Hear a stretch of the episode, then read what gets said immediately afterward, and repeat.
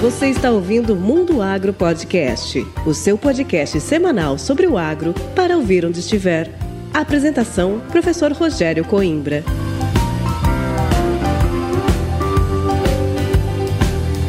Começa agora mais um episódio do Mundo Agro Podcast, o seu podcast semanal sobre o agro para ouvir onde estiver e quando quiser. No episódio de hoje, eu, professor Rogério Coimbra, converso com a Cláudia Calais. Com formação em comunicação social e jornalismo e especialização nas áreas de estratégia dos negócios, gestão de processos e de pessoas e também em gestão em sustentabilidade, hoje ela é a diretora executiva da Fundação Bung. E nesse bate-papo, a Cláudia vai nos contar um pouco da sua história voltada ao desenvolvimento social, a importância das pessoas e da sustentabilidade no desenvolvimento sistêmico do todo. E também irá nos apresentar as personalidades indicadas ao Prêmio Fundação Bung de 2022, que vai premiar o reconhecimento e a valorização do conhecimento e da inovação. E você já sabe, né? Informação em primeira mão e de qualidade está disponível semanalmente aqui no Mundo Agro Podcast. E agora vamos chamar a Cláudia para esse super bate-papo.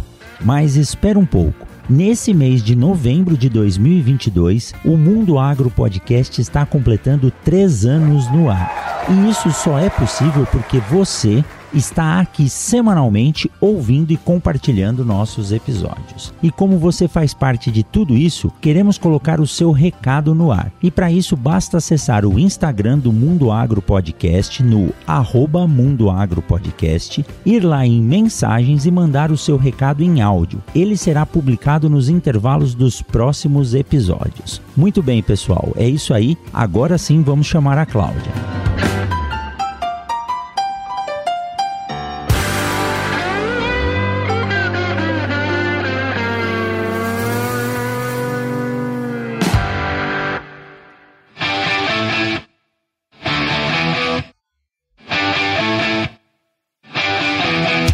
Esse episódio do Mundo Agro Podcast tem o apoio da Momesso. Momesso, excelência no tratamento de sementes do on-farm ao industrial.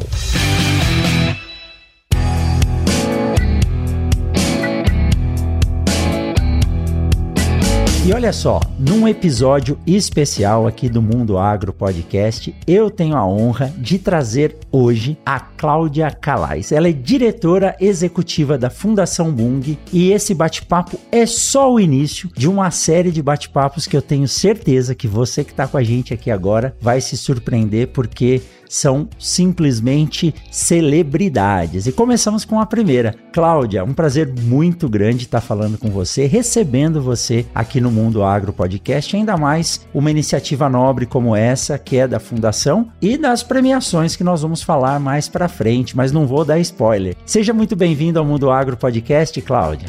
Rogério, muito obrigada pelas boas-vindas, pela né, recepção e eu adorei aí o celebridade, mas não, não, sou celebridade não, viu? Mas é um prazer muito grande estar aqui com, com você. Celebridade serão os premiados do Prêmio Fundação Bung, com quem você irá conversar ao longo aí dessa série que você anunciou, que são pessoas referências aí, não só no mundo do agro, mas pesquisadores do país, dos quais nós temos que ter muito orgulho né, e muita consideração pelo trabalho que eles realizam e vêm realizando pelo país. Ah, mas olha, nós vamos ver agora. Você vai contar a sua história pra gente e tem sim esse toque de celebridade. Vocês vão ver, tá? Ela tá, a Cláudia está sendo modesta. Cláudia, é muito bom, né, poder conversar com vocês e eu digo que todo mundo sai ganhando nesse podcast, principalmente eu que preparo, né? A gente acaba produzindo, então a oportunidade de conhecer pessoas, histórias e também navegar por temas que nem sempre é o nosso foco, então a gente acaba lendo, aprendendo. E ontem eu estava fazendo a lição de casa, né? Lendo o seu LinkedIn e eu vi alguns termos que eu não conhecia e fui entender um pouco e já aprendi um pouco mais. Então cada passo que a gente dá é um grande aprendizado, né? Mas o bate-papo é com você para falar sobre a fundação fundação, para falar sobre os prêmios, sobre as iniciativas que a Fundação Bung desenvolve. E como é de praxe aqui no Mundo Agro Podcast, a gente sempre começa pedindo para que o nosso convidado conte um pouquinho da sua história. E a sua história é uma história muito bacana, então eu peço para que você nos apresente um pouco a Cláudia, né? Como que ela chegou até hoje à diretoria executiva dessa fundação. Olha, eu como muitos brasileiros e principalmente brasileiras, eu venho do interior do país, eu faço parte de uma geração né, que migrou do interior para os grandes centros urbanos em busca de melhor qualidade de ensino para dar continuidade ao estudo. Eu saí de casa, eu sou uma capixaba, apesar desse sotaque que muitas vezes as pessoas confundem como mineiro, eu sou capixaba, eu sou do interior do Espírito Santo, de um distrito chamado São Marcos, que eu tenho muito orgulho de ser dessa região. É uma comunidade de imigrantes de italianos que como grande parte do, né, a maioria dos imigrantes italianos que vieram para o Brasil para poder recomeçar suas vidas. E eu nasci e me criei nessa pequena comunidade. Eu comecei estudando numa escola multisseriada, com uma professora que, para poder dar aula para nove alunos, que éramos, vamos dizer assim, todo o contingente daquela comunidade, ela precisava morar o ano inteiro na minha casa. Então, esse senso né, de comunitário, de de trabalho em parceria é uma coisa que eu trago e que eu sou fruto muito disso. E aos oito anos eu mudo então para a capital, para Vitória, porque eu queria dar continuidade nos estudos, porque você sabe que há décadas atrás, no interior do país, você só conseguia ter aquele ensino básico até o que a gente chamava a época de quarta série. Né? Daí para frente você não tinha mais. E eu imigrei em busca dessa educação. Com isso, a minha família também, depois de um certo tempo, muda. E aí eu fui, sempre fruto de escola pública, chego à Universidade Federal, no Espírito Santo. Eu sou formada em comunicação social, em jornalismo, sempre quis ser jornalista, gostava muito de falar. Quando eu falei com meu pai que eu ia fazer jornalismo, ele, na simplicidade dele, né, de uma pessoa que estudou até a terceira série primária, ele olhou para mim com uma carinha assim, que eu lembro até hoje, ele falou assim: Ô minha filha, mas isso você vai trabalhar com o quê? tipo assim, a preocupação dele era assim, isso dá futuro, né? Vai dar para você ir para adiante. Mas a faculdade foi um campo muito grande, muito fértil para mim, para novas ideias, novas possibilidades, novos conhecimentos. Né? Eu acho que é, universidade, de maneira geral, seja qual curso você faça, eu acho que ela é um campo muito fértil, porque ali você tem uma junção de vários pensamentos, de várias ideias, você está muito aberto ao novo que vem junto da pesquisa, que vem junto dos novos conhecimentos, das novas possibilidades. Isso me abriu grandes caminhos e fez com que eu chegasse a São Paulo, que é onde eu estou há mais de 20 anos, como eu te disse, essa questão do senso comunitário, do olhar para frente, o trabalho em equipe era uma coisa que sempre me instigou muito na minha carreira toda profissional. Eu sempre trabalhei muito dessa forma e, e chego então, né, depois de uma carreira aí no jornalismo, também em comunicação de empresas, eu chego até a Fundação Bung,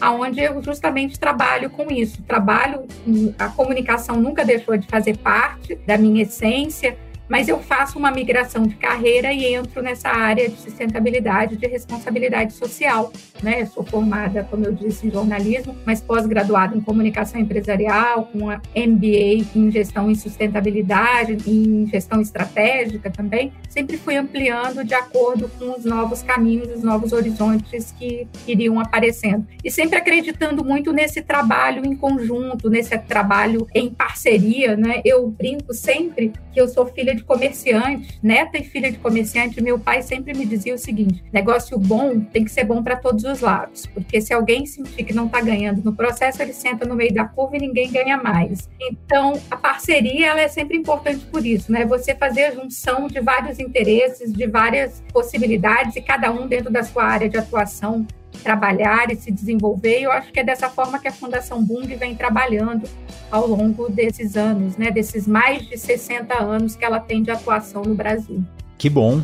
Né? E eu imagino a preocupação do seu pai, como a maioria das vezes eles, dependendo do que a gente diz que vai fazer, né? Antigamente dizia que se não fizesse medicina ou direito, você não saberia com que ia trabalhar. E olha só como deu certo, né, Cláudio? Principalmente trabalhando com a parte social mesmo. Eu não lembro qual era o nome do termo que eu li no seu LinkedIn, mas é, era referente a uma terminologia que diz que as empresas não devem focar simplesmente na verificação dos seus desempenhos com base nos gráficos ou nos potenciais financeiros. E a gente tem que atender também os critérios sociais que isso ajuda a desenvolver muito, né? Tanto quem trabalha na empresa, o quanto ela pode apoiar socialmente sua região, município. Eu achei muito interessante isso. Eu sempre converso com os meus pares, né, dentro da Bung e fora da Bung também, quando eu sou convidada a participar de algumas palestras, algumas mesas ou conversas como essa que nós estamos tendo aqui em geral, porque muitas vezes as pessoas tentam dissociar a empresa do dia a dia das pessoas. E eu costumo brincar falando o seguinte: CNPJ não fala.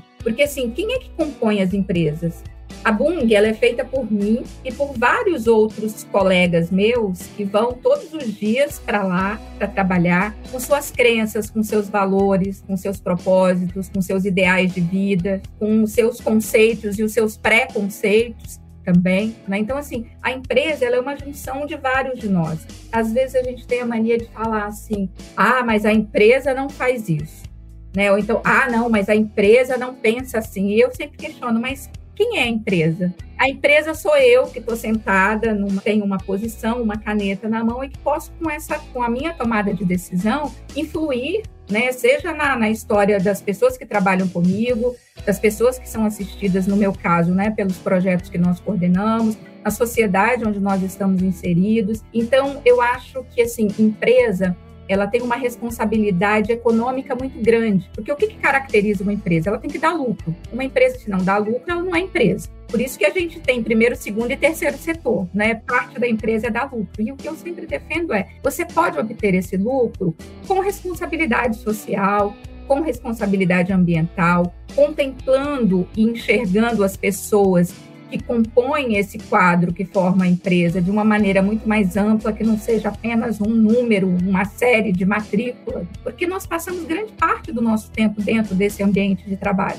Então, nós precisamos ser vistos dentro desse ambiente de trabalho e compreendidos como um todo, como mãe que eu sou, como esposa que eu sou, como filha que eu sou, e outros de uma outra certa maneira, porque a gente não consegue fazer um corte na vida da gente. E eu acho que a área social, as áreas, né, sejam elas sociais e ambientais, elas vieram para colaborar muito com essa visão mais sistêmica, mais de todo, não só nossa como pessoas, como seres integrais, mas do papel de uma empresa como um todo mesmo. O que era antes uma luta muito, às vezes, sozinha das áreas de recursos humanos, que estavam muito olhando só para o colaborador, para o funcionário, eu acho que as áreas sociais e ambientais elas trouxeram uma cultura muito benéfica e interessante para dentro das empresas. E hoje, quando a gente olha as áreas de responsabilidade social, quando a gente olha as pautas né, de responsabilidade social ou ambientais, a gente vê que as empresas elas são grandes é, responsáveis, né? Elas estão impulsionando muito essas pautas, esses temas, não só no país, mas no mundo. Exato, é o ESG veio para isso e eu gosto muito porque ele nos, nos dá a possibilidade de entender como é o ecossistema empresa, comparado com o solo, né? O solo não é só um substrato que a planta vai chegar lá e vai se desenvolver. Tem os micro-organismos que vivem lá, tem outras plantas que precisam se desenvolver e quando isso tudo está em harmonia, mesmo que ocorra algum desequilíbrio, a planta continua se desenvolvendo, ele continua vivo. Então, essa energia positiva que a ecologia do sistema nos dá, isso tem que ocorrer dentro das empresas também. Não só da empresa em si, mas como todo o ambiente no entorno dela, tanto a parte ambiental mesmo, mas como a, as comunidades, a sociedade que está ali no entorno. E se nós pensarmos, né, Cláudia, como as empresas movimentam uma região, ou até mesmo uma cidade, um estado, dependendo dependendo da empresa que chega ou passa a desenvolver, não somente os empregos diretos, mas os indiretos, as oportunidades que aparecem. Então, se a gente conseguir gerir isso de uma forma racional, todo mundo sai ganhando, né?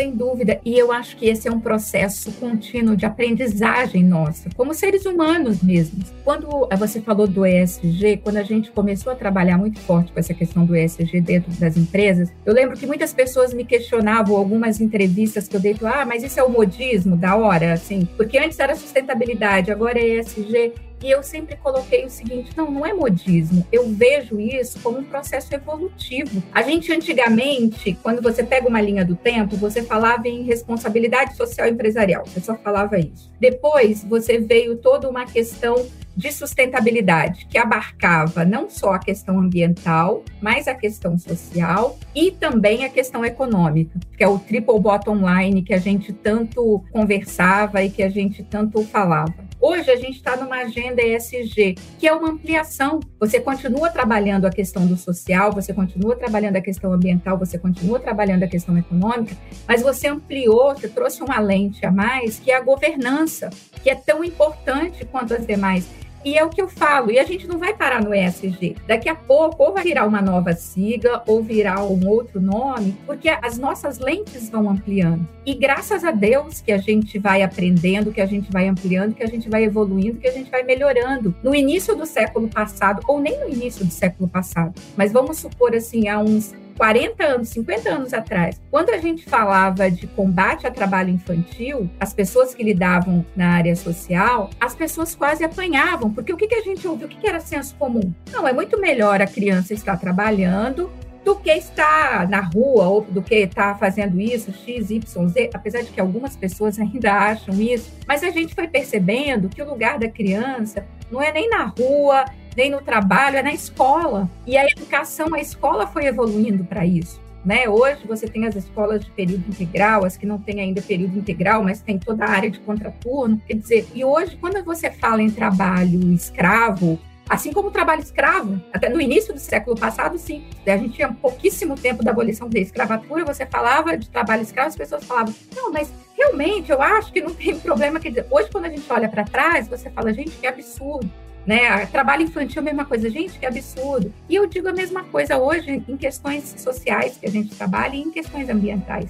Antigamente, há décadas atrás, dentro de uma empresa, quando você falava em responsabilidade social, em termos ligados à responsabilidade, o que se ouvia era o seguinte: não, a principal responsabilidade de uma empresa é gerar emprego e pagar impostos. Sim, ela tem esse compromisso, essa obrigatoriedade, mas ela pode fazer muito mais. E o que é mais legal dessa história é que as empresas, né, as gestões de empresas, as pessoas, nós que fazemos parte das empresas, fomos percebendo e entendendo ao longo do tempo que esse a mais que a gente faz não é caridade, não é um extra, né? Não, isso está dentro de uma política. Quer dizer, se eu tenho uma sociedade melhor desenvolvida, você falou das comunidades onde nós, como empresa, atuamos. Se aquela comunidade ela é melhor desenvolvida, se ela consegue oferecer melhor educação, melhor saúde, isso quer dizer que eu fixo mais o meu funcionário. Por exemplo, nós somos uma empresa que atuamos prioritariamente no interior do país, em pequenas localidades. Então, se eu tenho melhor saúde, melhor educação, melhor infraestrutura naquele território, é óbvio que os meus funcionários, os funcionários dessa empresa,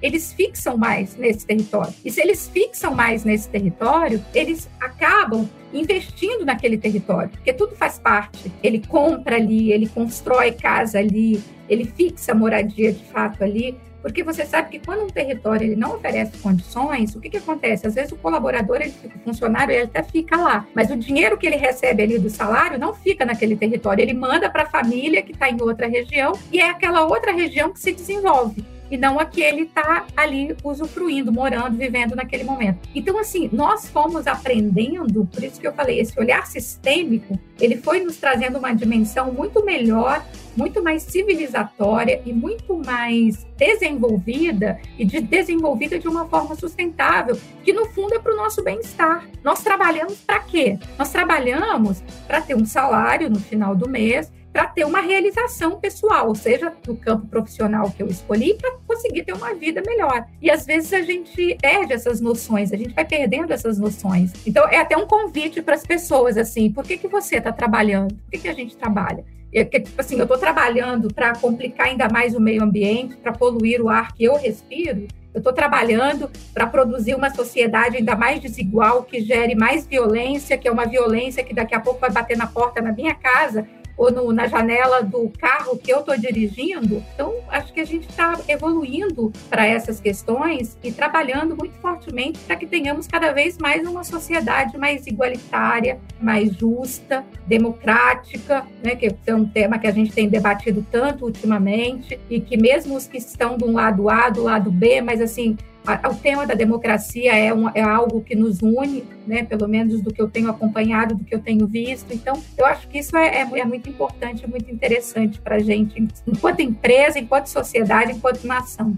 Nós estamos todos dentro do mesmo invólucro, né? É tudo mesmo planeta, então tudo que a gente faz aqui reflete aqui. É muito bom ouvir essa visão, né, de quem tem essa visão da responsabilidade social e mostrar que alguns temas ou assuntos que muitas vezes são considerados polêmicos têm que ser conversados, têm que ser trazidos em pauta e serem discutidos e se investir em cima deles. Essa questão que você colocou agora de quando você consegue desenvolver uma região, dar uma condição boa para que o colaborador possa trabalhar lá, você diminui a rotatividade das pessoas na empresa, né? Você não precisa fazer e refazer treinamentos de início, somente aqueles treinamentos de calibração. E eu senti isso quando eu vim vim morar em Sinop, eu tô em Sinop aqui no norte do Mato Grosso, 500 quilômetros para frente de Cuiabá, e até mesmo a minha sogra, quando nós comentamos, né, que a minha esposa tinha passado no concurso, ela falou: Mas vocês vão passar só uns nove meses lá, depois vocês voltam, né? Já são quase 18 anos. E eu estou aqui porque vim eu e a minha esposa e nós conseguimos nos fixar, mas muitos que vieram sozinhos não se sentiram bem ou não tinham esse apoio que você disse e eles acabam indo embora. Então é importante que a gente tenha isso dessa forma. Olha, Cláudia, se a gente parasse só para falar desses conceitos, né, de responsabilidade social, dava um podcast inteiro aí, mas eu tenho outras coisas que eu preciso conversar com você para que essa série aqui possa se desenvolver e seja muito legal. Nós temos aí algumas entrevistas que estão por vir que vão surpreender. Mas muito importante ver essa sua a sua visão, né, do ponto de vista corporativo e como isso pode influenciar na nossa sociedade. Mas vou deixar deixar um convite aqui. Se puder voltar depois para a gente explorar mais esse assunto, vamos conversar. Volto sim, é só convidar, vai ser um prazer.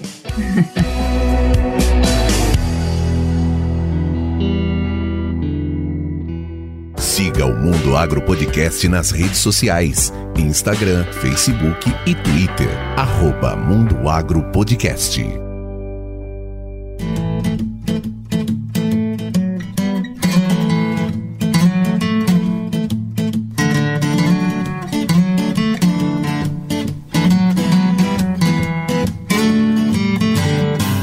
Relação à fundação, né? A Bung é uma empresa conhecida mundialmente. Tenho muitos amigos que trabalham na Bung, temos parcerias aqui com a universidade. Vocês têm muitos programas de captação de estagiários, trainees, mas a fundação em si, eu já tinha visto alguns editais, mas não tinha conhecido a fundo. E aí, como eu disse, numa viagem com o Leandro, gerente da área de sustentabilidade, nós estávamos num voo de Cuiabá para Água Boa e duas horas de voo num avião pequenininho, nós conseguimos conseguimos conversar bastante. Eu me interessei, a história dele é muito legal. Ele vai vir aqui falar sobre esses projetos também. E aí eu o convidei e com isso eu passei a entender melhor o que era a fundação e aí surgiu o indicativo, né, dessa premiação de 2022 e eu acabei vendo que tinham alguns conhecidos ali. São histórias fantásticas. Eu não vou dar spoiler, nós não vamos dar spoiler sobre as histórias, mas eu queria que você nos contasse um pouco da história da fundação. Por que surgiu a fundação? Qual é a função dessa fundação e como são as diferentes áreas de atuação e os compromissos e valores, principalmente para que a gente possa falar desse ambiente que que é criado de responsabilidade social? Então, como você disse, Rogério, a Bung é uma multinacional do agronegócio que chega, tem mais de 200 anos de mundo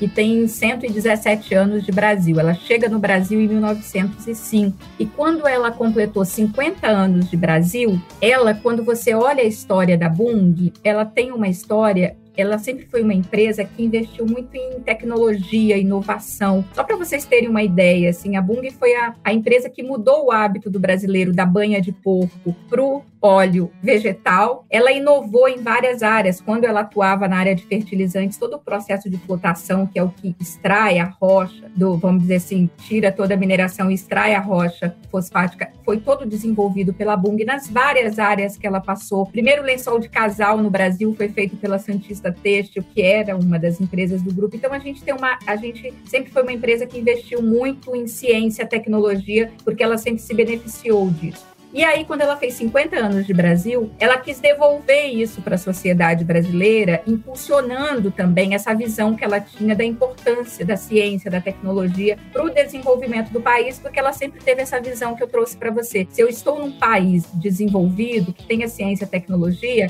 óbvio que essa ciência e tecnologia também estará a meu favor enquanto negócio. E aí ela cria o primeiro projeto dela, que é o Prêmio Fundação Boom, que à época era prêmio Moinho Santista, né? hoje é prêmio Fundação Bung, é um prêmio que já tem é, 67 anos dessa premiação, onde só um ano ele não foi entregue, e ele sempre buscou isso, valorizar ciências, letras e artes no país. E aí ele cria uma categoria vida e obra, onde ele reconhece todas as pessoas que já tiveram uma história de dedicação a essas ciências, as letras e a arte no Brasil, e também uma categoria juventude para jovens até 35 anos, para impulsionar esses jovens para que deem continuidade a esse, nesse caminho das ciências. Então, esse foi um dos primeiros projetos que a Fundação lança no Brasil, né, em 55. E desde então, a Fundação ela sempre foi muito conectada nesse trabalho. Todos os projetos que ela fez ao longo dessas décadas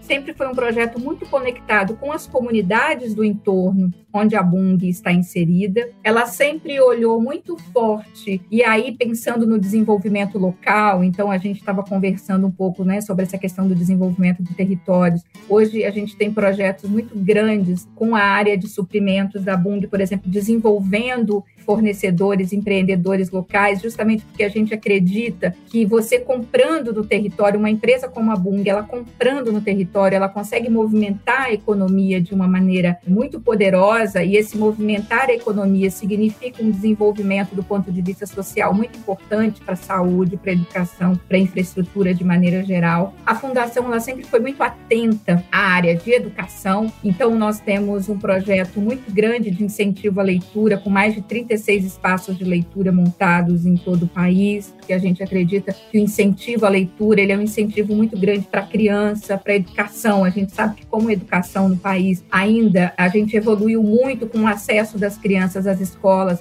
mas a gente ainda tem uma longa caminhada na questão da qualidade e a leitura é comprovadamente um grande incentivador, um grande né, abre portas para melhorar essa questão da qualidade principalmente da apreensão, da captação da criança para o aprendizado. A gente tem um trabalho muito forte nessa área de educação também, com a formação de jovens. A gente sabe que a gente passa por um período de país onde o desemprego é muito alto e ele atinge principalmente os jovens, principalmente pós-período de pandemia. A questão do primeiro emprego está muito difícil para os nossos jovens. Você está nesse ambiente universitário, você sabe disso. Então, a gente tem investido muito na formação desse jovem e para áreas que a gente olhe para o território e vejam como esses jovens podem ser incluídos. Então, hoje a gente percebe um grande potencial, por exemplo, na área industrial. Então, a gente tem um trabalho muito grande em Rio Grande, no extremo sul do Rio Grande do Sul, para a inclusão desses jovens que estão nos cursos técnicos, né, nos institutos federais, como que eles possam aliar esse conhecimento técnico a uma prática, a um dia a dia das grandes indústrias que atuam na região e serem melhor inseridos nesse universo. A gente está com parcerias grandes agora com as grandes empresas. Agora, com a Oracle, a gente está começando um curso para a área do digital, para jovens, né? 100 vagas para jovens nesses cursos mais, vamos dizer assim, que hoje tem vagas enormes no mercado, mas que o jovem muitas vezes não consegue ter acesso. E por meio dessa formação técnica, eles já estão aptos e conseguem, né, com seis meses de curso, entrarem em grandes empresas. E a gente sabe que nessa área hoje tem um potencial muito grande. Então, nós estamos sempre atentos a essas possibilidades. Temos uma atenção muito grande nessa área área de educação também, com jovens para primeiro emprego, como eu disse, mas para pessoas com deficiência também. Então temos um trabalho muito grande. Esse ano, só em, a gente está falando aqui do Mato Grosso, só em Rondonópolis, a gente já conseguiu esse ano colocar 134 pessoas no mercado de trabalho, sendo a maioria delas pessoas com deficiência, em diferentes áreas. Então, temos uma preocupação muito grande com a questão cultural. Então, a gente tem um centro de memória com 27 anos que guarda toda essa, essa história, essa memória da Bung, mas que é a história da agricultura, do desenvolvimento do agronegócio no Brasil. Temos, assim, projetos vastos, assim, né? Mas sempre muito com esse olhar para o território onde nós estamos inseridos, com muita atenção ao que é de mais urgente e de mais emergente do ponto de vista social. Então, temos um trabalho muito grande no combate à fome, agora com ações voluntárias em todo o Brasil. Outubro, por exemplo, para nós da Bung, foi um mês que nós abraçamos de combate à fome no mundo, como Bung, como empresa, e nós aqui no Brasil como fundação, abraçamos isso de uma maneira muito forte, todas as regiões onde nós temos atuação como empresa. Então, é, são dessas frentes que a gente vem trabalhando do ponto de vista social, entendendo o papel desta empresa, a responsabilidade social desta empresa por meio desta instituição social que eu represento, que eu falo em nome, que é a Fundação Bung, como que ela também pode ser uma parceira, porque uma empresa, quando ela está no território, ela também faz parte desse território. Ela não é um elemento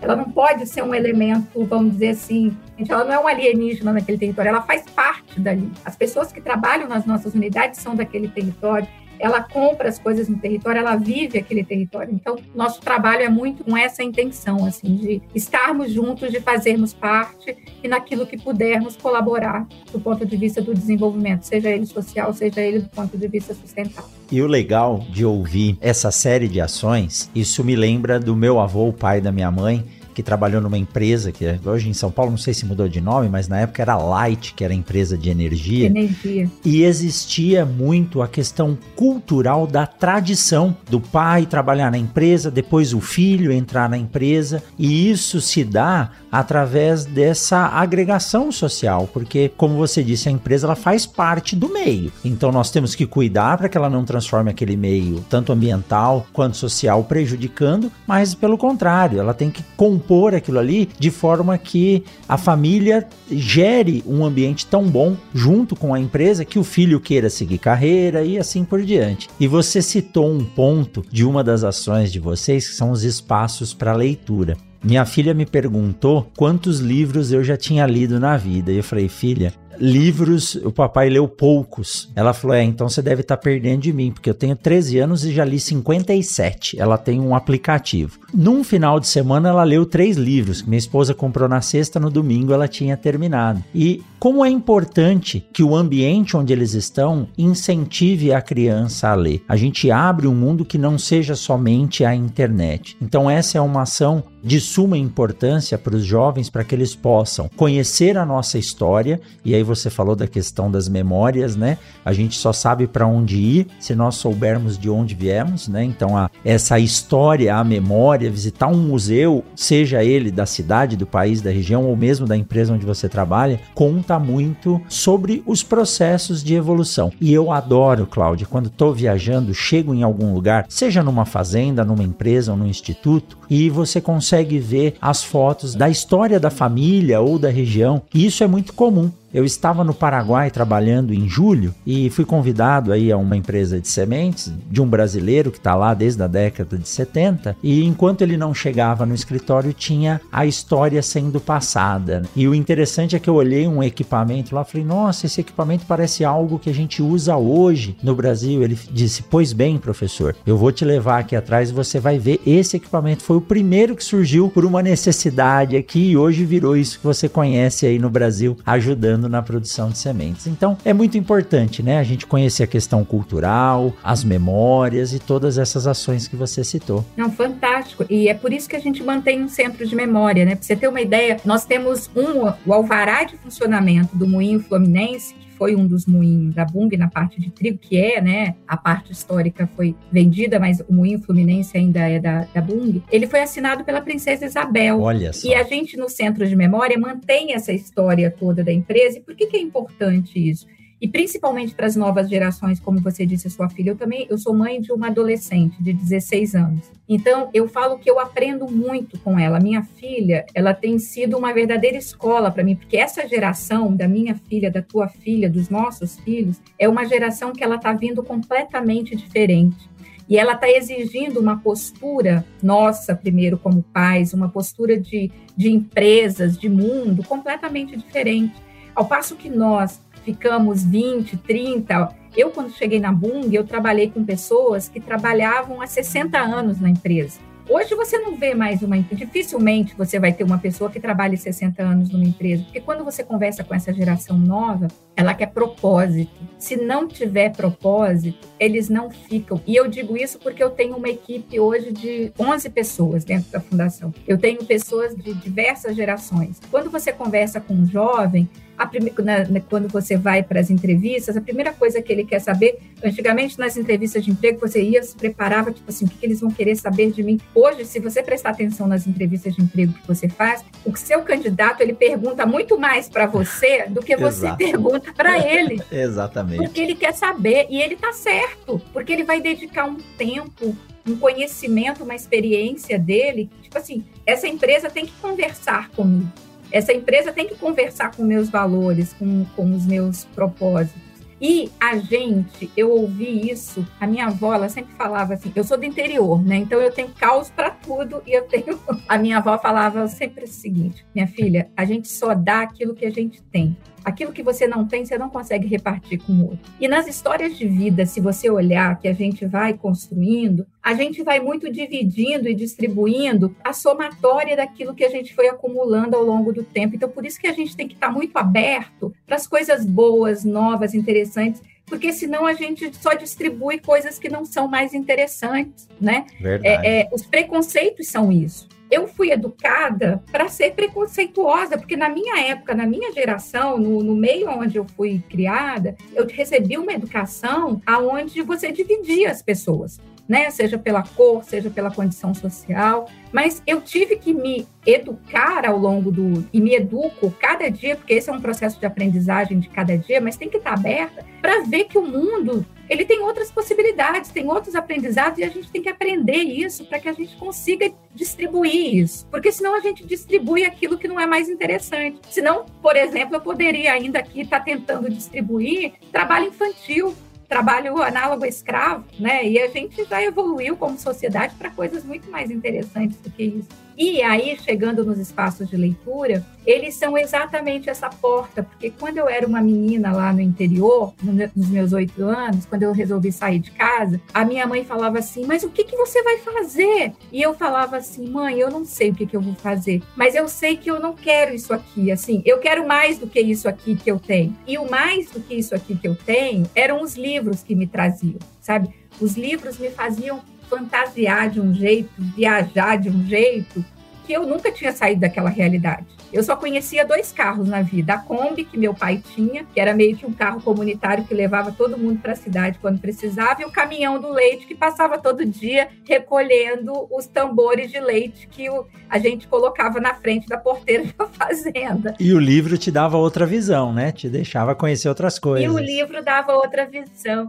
Então, eu acho que nos projetos sociais, eu acho que todos os projetos que trabalham com leitura têm muito essa função, né? O passado do centro de memória é mostrar da onde a gente veio e para essas gerações é super importante até para mostrar que o leite não dá na caixinha longa vida, que ele vem da vaca, e os espaços de leitura é justamente para projetar esse futuro, para fazer com que essa criança sonhe, porque nem todo mundo chegou no, Eu não nasci diretora executiva de uma multinacional morando em São Paulo. Eu nasci uma criança pobre no interior do Espírito Santo, vindo de escola pública, mas foi a somatória dessas várias oportunidades que eu fui tendo ao longo da minha vida e das pessoas que foram me oportunizando isso, porque eu acho que isso é muito importante também, que me trouxeram até aqui. E os projetos sociais, de maneira em geral, que as empresas executam, na verdade são isso, são oportunidades que nós, como empresa, como instituição, vamos criando para que outros vão se agarrando a essas oportunidades também e que tenham condição de se desenvolverem né, e de viverem plenamente como todos nós gostaríamos e queremos viver.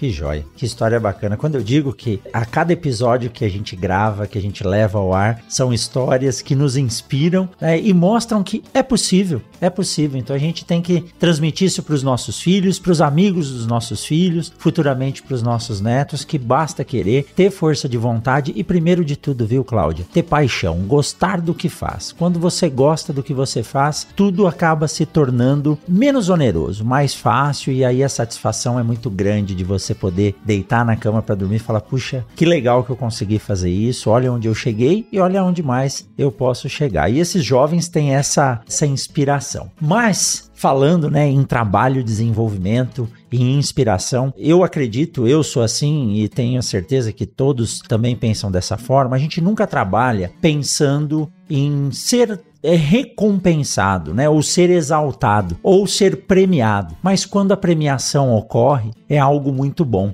Né? É um reconhecimento que afaga o nosso ego e nos faz caminhar cada vez mais à frente. Digo isso, esse ano eu tive a honra de ser premiado né, no, no Mundo Agro Podcast. É um trabalho que eu digo que o podcast é um terceiro filho. Eu tenho dois filhos, a Ana e o Felipe, e esse aqui é um terceiro filho, porque ele dá tanto trabalho quanto, mas também nos traz boas alegrias. E vocês têm uma ação que é um projeto dentro da fundação, que é esse prêmio que completa agora 67 anos de existência e ele premia em diferentes áreas, né? É, vida e obra, também as ações de tecnologia. Então eu queria que você me falasse um pouco, né, sobre a história desse prêmio, quem já foi premiado e nos conte quem serão os premiados desse ano de 2022. Como o podcast tem cauda longa, então a gente não sabe quem está ouvindo, pode ser em 2056 que alguém esteja ouvindo, né? Mas vamos falar dos premiados de 2022 e o que, que é esse prêmio, né? O que inspirou ele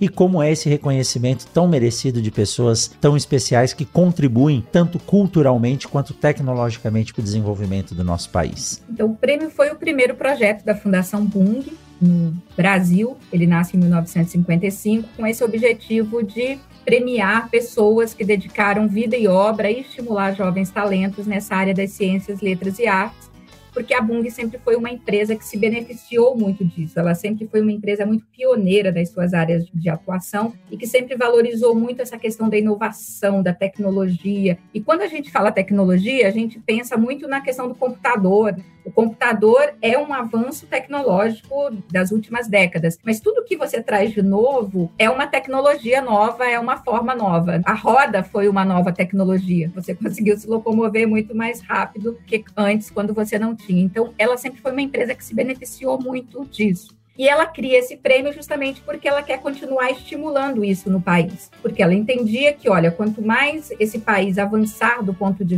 vista das ciências, das letras, das artes, porque a educação na questão das letras, as artes, né, na questão da manifestação artística, cultural, isso é extremamente importante porque ela sempre entendeu esse ser humano como um todo. E ela sempre entendeu: quanto mais eu desenvolver isso nesse país, mais eu, como empresa que invisto nesse país, eu vou me beneficiar disso. E o prêmio foi esse, esse caminho. E a cada ano a gente tem uma área fixa, que é a área de agrárias, porque nós somos uma empresa que vem do agronegócio, né? A Bung é uma empresa do agronegócio, então todo ano ela premia uma área dentro do agronegócio e uma outra área que tem um rodízio dentro das ciências. Então, esse ano nós estamos premiando na área de exatas. Então, nós estamos premiando uma área de agrárias e uma área de exatas.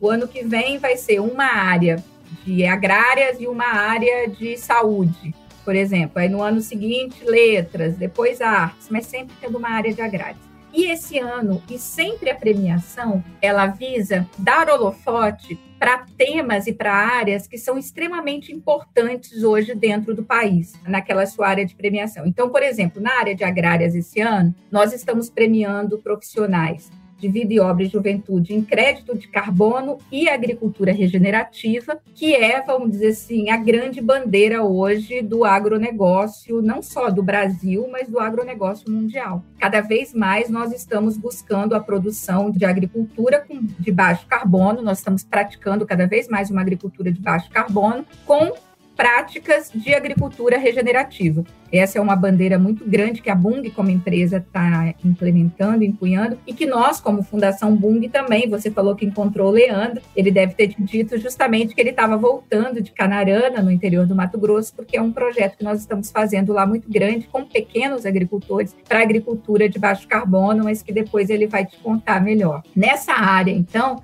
de crédito de carbono e agricultura regenerativa. Os dois premiados desse ano são a Mariângela Hungria e o Maurício Querupim. A Mariângela Hungria dispensa apresentações, é a principal especialista, eu, eu nem diria do país, acho que do mundo, em agricultura de baixo carbono, a questão dos bioinsumos, né, da fixação do carbono no, no, solo. Então, assim, é uma pessoa que dispensa apresentações nessa área. E dentro da área de exatas, o que nós estamos premiando é a inteligência artificial no uso das águas e do solo. Como cada vez mais nós estamos utilizando da inteligência artificial para ampliar esta nossa produção, a questão dos drones, a questão das novas tecnologias, do cruzamento de dados, né, de informações, os aplicativos que hoje nós usamos são cada vez mais presentes na nossa agricultura de precisão dos grandes produtores e que nós também, como fundação, como projeto social, estamos levando essas tecnologias também para o pequeno produtor, que é esse projeto que você conversou com o Leandro. Então, o prêmio ele sempre busca trabalhar nessas frentes, é trazer holofote para aquelas áreas ou que precisam de uma maior atenção, ou são aquelas áreas que nós estamos trabalhando um pouco mais dentro do país, vamos dizer assim, aquilo que está despontando. E esse ano essas são as duas áreas de premiação. E os premiados da área de inteligência artificial e uso das águas e do solo? São o na vida e obra é o Carlos Alexandre Cruciol, também dispensa apresentação, uma pessoa né, super reconhecida, apesar de novo, né, mas assim, uma pessoa que tem um trabalho muito grande já nessa área, e o Bernardo Cândido, que também é um jovem que está despontando nessa área, com um trabalho já, apesar de muito jovem, um trabalho muito relevante nessa área e que depois você vai ter o, o prazer de, de, conversar com eles, né? E eles melhor do que ninguém para contar desse trabalho deles, do que eles vêm fazendo nessas duas áreas. Lembrando que o Prêmio Fundação Bung, a premiação será agora no dia 10 de novembro, aqui em São Paulo. Os premiados, eles recebem um pergaminho de reconhecimento da fundação com a premiação, recebem uma premiação em dinheiro, o Vida Obra uma medalha de ouro, o Juventude uma medalha de prata, e também a gente faz um trabalho também muito grande de comunicação de dar vez e voz a esses premiados, exatamente o que eles vão fazer com você nos próximos podcasts, assim, falando das suas áreas de atuação, falando do trabalho que vem realizando, porque é uma forma de você trazer é, foco exatamente para isso, né? O que, que é esse crédito de carbono e essa agricultura regenerativa? O que, que a inteligência artificial tem tanto contribuído no uso das águas e dos solos, né? Então é a gente levar também, trazer essa, provocar essa discussão na sociedade, seja por meio dos veículos de comunicação, seja por meio de bate-papos, de eventos, de mesas, né, de rodadas de negociação, porque o objetivo do prêmio é exatamente esse, é fazer com que boas ideias, boas práticas sejam cada vez mais difundidas. E a gente tem que ter muito orgulho da ciência praticada no Brasil, principalmente da ciência voltada pro campo, né, voltada para o agronegócio, assim é uma ciência assim respeitada no mundo inteiro. O que nós produzimos nas nossas universidades, o que nós produzimos nos nossos institutos de pesquisa, foi exatamente o que nos trouxe como país campeão e, e batendo sempre cada vez mais recordes dentro do agronegócio brasileiro, e é o que nos fará ainda sermos, vamos dizer assim, mais vitoriosos, não só dentro da área do agronegócio, mas na área ambiental, na área da sustentabilidade, porque a, a gente tem muita ciência e tecnologia no país, assim, respeitada no mundo inteiro, né? E, e, e, o prêmio também é uma forma de valorizar esse profissional e fazer com que o intercâmbio internacional ele é extremamente importante e ele precisa existir, porque é aquilo que eu falei, a troca ela faz com que a gente cresça. Eu acho que o intercâmbio internacional ele é extremamente importante nessa área das ciências, mas a gente não pode perder os nossos cientistas para o mercado internacional. A gente tem que incentivar, a gente tem que valorizar, e, e para que essa troca exista, para que se vá, se aprenda, se faça o intercâmbio, mas que eles continuem produzindo e tenham condições de produzir ciência aqui dentro do nosso país. E esse reconhecimento, ele é muito bom, ele é muito importante e eu fico extremamente feliz de ver esses premiados. E quando a Fernanda, que não aparece aqui no podcast, mas é quem nos deu todo o apoio para poder montar essa série, me passou, eu fiquei extremamente surpreso. Primeiro, quando nós falamos do Prêmio Juventude, tanto Maurício Querubim quanto o Bernardo são histórias fantásticas. Vocês vão ouvir aqui nos próximos episódios do Mundo Agro Podcast. São dois pesquisadores, professores. O Bernardo é professor Nesalc, o Maurício agora está lá nos Estados Unidos, na Universidade do Missouri. Opa, opa, opa, só uma correção rápida aqui. Quem está na Universidade do Missouri é o Dr. Bernardo Moreira Cândido. E o professor Maurício Querubim, ele é professor na Escola Superior de Agricultura Luiz de Queiroz. Mas fiquem tranquilos que vocês vão ouvir a história desses dois feras aqui nos próximos episódios do Mundo Agro Podcast né? São, nossa, fantástico trabalho e a paixão que esses meninos têm pela pesquisa, pelo desenvolvimento e gerando aí novos profissionais que vão seguir nessa linha. E aí a doutora Mariângela Hungria, um amor de pessoa, né? E eu, eu falo que o podcast dá oportunidades. Eu tive a oportunidade de conhecê-la em função do podcast. E o professor Carlos Alexandre Cruciol, eu não tenho nem o que dizer, ele foi meu professor. Encontrei ele há pouco tempo no aeroporto em Goiânia. É, ele ficou muito feliz de me encontrar. Eu também fazia, acho que aproximadamente 20 anos que nós nos víamos. E ele poderia entrar na categoria juventude, porque ele não mudou nada nesses 20 anos, desde quando ele me dava aula, né? Tanto fisicamente quanto na sua grande capacidade de ser um ótimo comunicador, né? E eu digo isso, um grande desafio de quem é professor é falar de forma simples. E quando o professor Crucial fala, a gente entende. Então eu fiquei extremamente feliz de ver e corroboro com a importância da premiação para eles e vocês vão nos ouvir aqui no Mundo Agro Podcast nos próximos episódios. Essas quatro histórias que são além do áudio se tornar um livro, elas têm que ser marcadas e guardadas porque a contribuição deles para a agricultura, para o desenvolvimento e para a sustentabilidade principalmente é muito grande. Então vocês deram um tiro certeiro, viu, Cláudia? Eles estão de parabéns com as escolhas. Eu sei que as escolhas são feitas pelos pares, isso traz ainda uma importância muito maior, né, na premiação, mas fico muito feliz e de saber que essas pessoas estão sendo reconhecidas. Vocês estão de parabéns e que esse prêmio aí perdure por muito mais tempo. Sem dúvida, eu tenho certeza que sim, porque ele já tem 67 anos. Eu sou uma parte aí, outros darão continuidade com certeza. E como você disse, mais interessante do prêmio é porque o prêmio ele não tem inscrição, ele tem indicações. Então, nós, durante o ano, nós pedimos indicações dentro dessas áreas que nós estamos premiando para os principais institutos de pesquisas, para as principais universidades,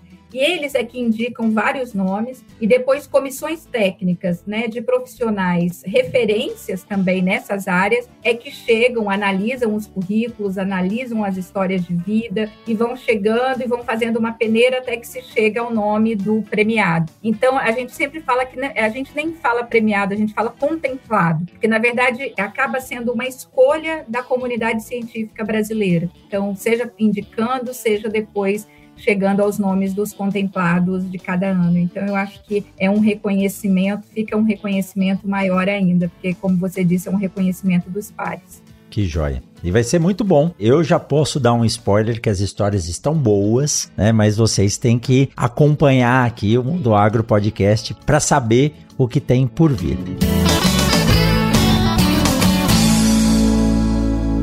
O Mundo Agro Podcast faz parte da rede Agrocast, a primeira e maior rede de podcasts do agro do Brasil. Acesse www.redeagrocast.com.br.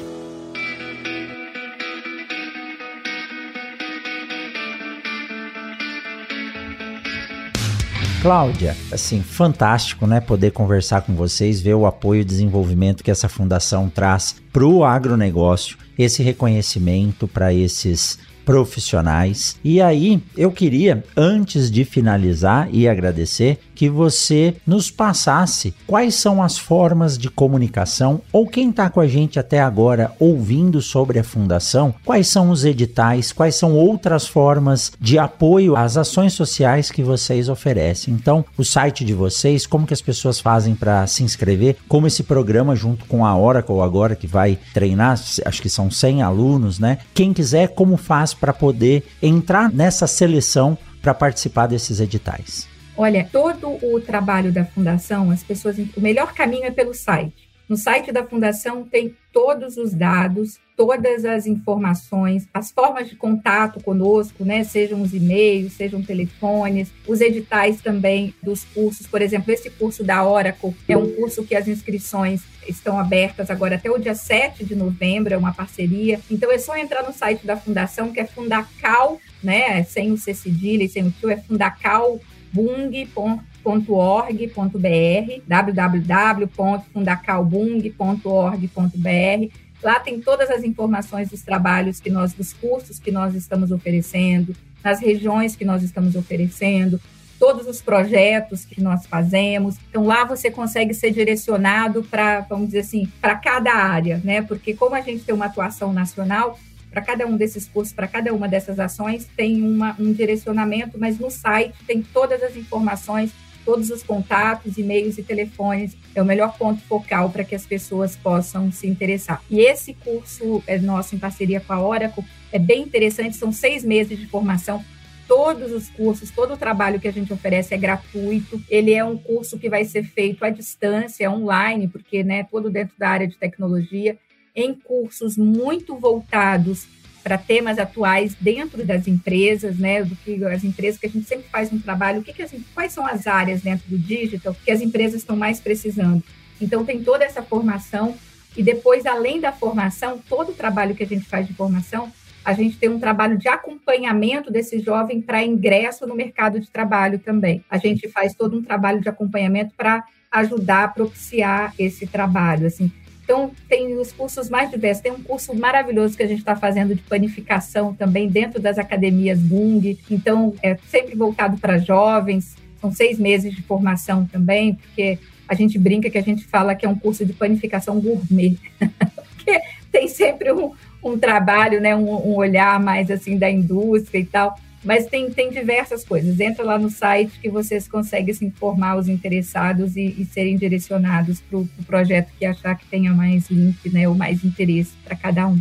É isso aí, eu tô deixando aqui na descrição desse episódio. Assim que terminar esse episódio, você pode entrar aqui fundacãobung.org.br. Cláudia, foi um prazer enorme conversar com você. Tenho certeza que essa não é a última conversa. Acho que nós temos muita coisa em comum aí para bater um papo e você pode contribuir bastante aqui com o Mundo Agro Podcast. Essa é uma série que nós vamos dedicar a essa premiação e essas pessoas ilustres que tanto têm contribuído aí para a agricultura, para o desenvolvimento tecnológico do nosso Brasil, como você bem citou, as nossas mentes brilhantes têm que ficar aqui. Nós temos que incentivar. O Brasil não é o destaque que é hoje em dia em termos de produção agrícola à toa, pois os profissionais aqui dedicam mesmo de coração o seu trabalho, o seu desenvolvimento. E eu tive a honra de ser aluno do professor Carlos Alexandre Crucial. Então, nos próximos episódios, vocês acompanhem aí, porque nós vamos conversar com todos eles. Cláudia,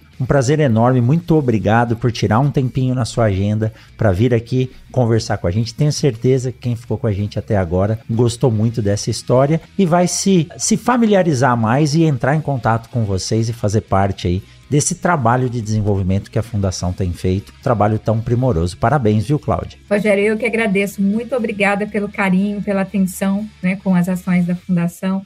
E eu tenho certeza que os seus ouvintes vão gostar bastante das histórias, né, trazidas aqui pela Mariângela, pelo Maurício, pelo Cruciol, pelo Bernardo, que são histórias de vida e histórias de contribuição muito importantes para a ciência e para o agronegócio brasileiro. Então, muito obrigada a você pela atenção, pelo carinho e estamos à disposição. Sempre que se fizer necessário, estamos à disposição para um bate-papo, para uma conversa. Que joia. Muito obrigado. É isso aí. E você que ficou com a gente até agora, saiba que na semana que vem tem mais um episódio do Mundo Agro Podcast. Até mais. Tchau, tchau, Cláudia. Tudo de bom e boa premiação lá no evento. Muito obrigada.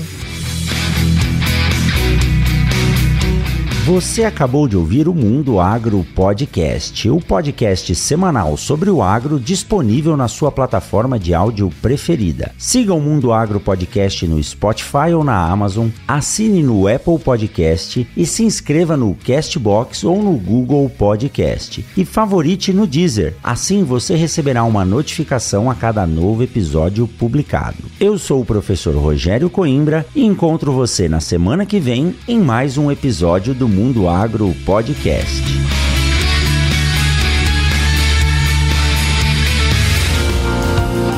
Este episódio do Mundo Agro Podcast foi um oferecimento da Momesso. Momesso, excelência no tratamento de sementes do on-farm ao industrial.